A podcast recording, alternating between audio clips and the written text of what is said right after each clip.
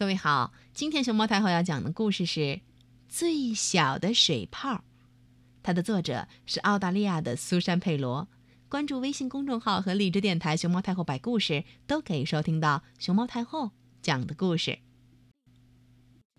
这个故事说的是一个泡泡，一个很小很小的泡泡。它是世界上最小的小泡泡。小的只有仙女的眼睛才能看到，这不公平，谁都不在乎我。小泡泡轻声叹息着，和其他泡泡挤在一起，顺着溪水飘啊飘。我怎么就这么小呢？这不公平，不公平，一点儿也不公平！哼！看那些大哥哥，他们那么大，看他们的彩虹梦，多美呀！我的彩虹梦小的几乎看不到。泡泡们，许多大大的彩虹泡泡和一个伤心的小泡泡，顺着乡间小溪飘了很久。远远离开了咕嘟咕嘟翻腾着泡沫的瀑布妈妈。他们从碧绿的柳树底下，青青的草丛边流过，看见棕色的大水牛，嗯，穿过缓缓的斜坡来岸边喝水，路过了黑乎乎的鸭嘴兽洞和兔子窝，绕过了小山，穿过了低谷。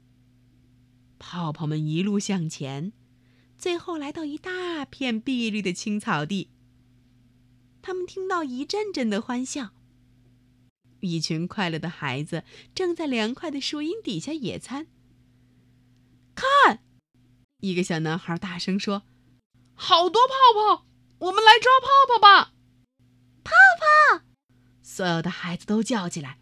他们跳起来，跑到小溪边。泡泡，泡泡，最最漂亮的泡泡，泡泡泡泡，快来抓彩虹梦泡泡！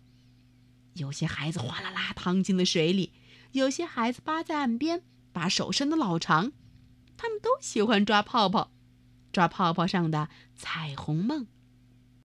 很快，所有的大泡泡都消失了，它们化为孩子手中的愿望。化为他们梦乡里的彩虹。可是最小的泡泡呢？孩子们没有发现它，没有抓住它的彩虹梦。看，它就在那儿。最小的小泡泡，自个儿在溪流上缓缓的飘。天哪！他想，幸亏我小，才跑了出来。他继续飘啊飘啊，觉得自己勇敢又快乐。他飘啊飘啊，直到小溪与大海汇合，海浪把这最小的泡泡卷入雾气笼罩的大海深处，来到海仙子们跳舞玩耍的地方。最小的小泡泡在一位海仙子身边飘过。这会儿，他正忙着在搅一罐珍珠。仙女的眼睛能看到这最小的泡泡，她一下子就发现了她那最小的彩虹梦。啊，我罐里的珍珠正需要这些颜色。她说着，把小泡泡捧起来，放入罐子里。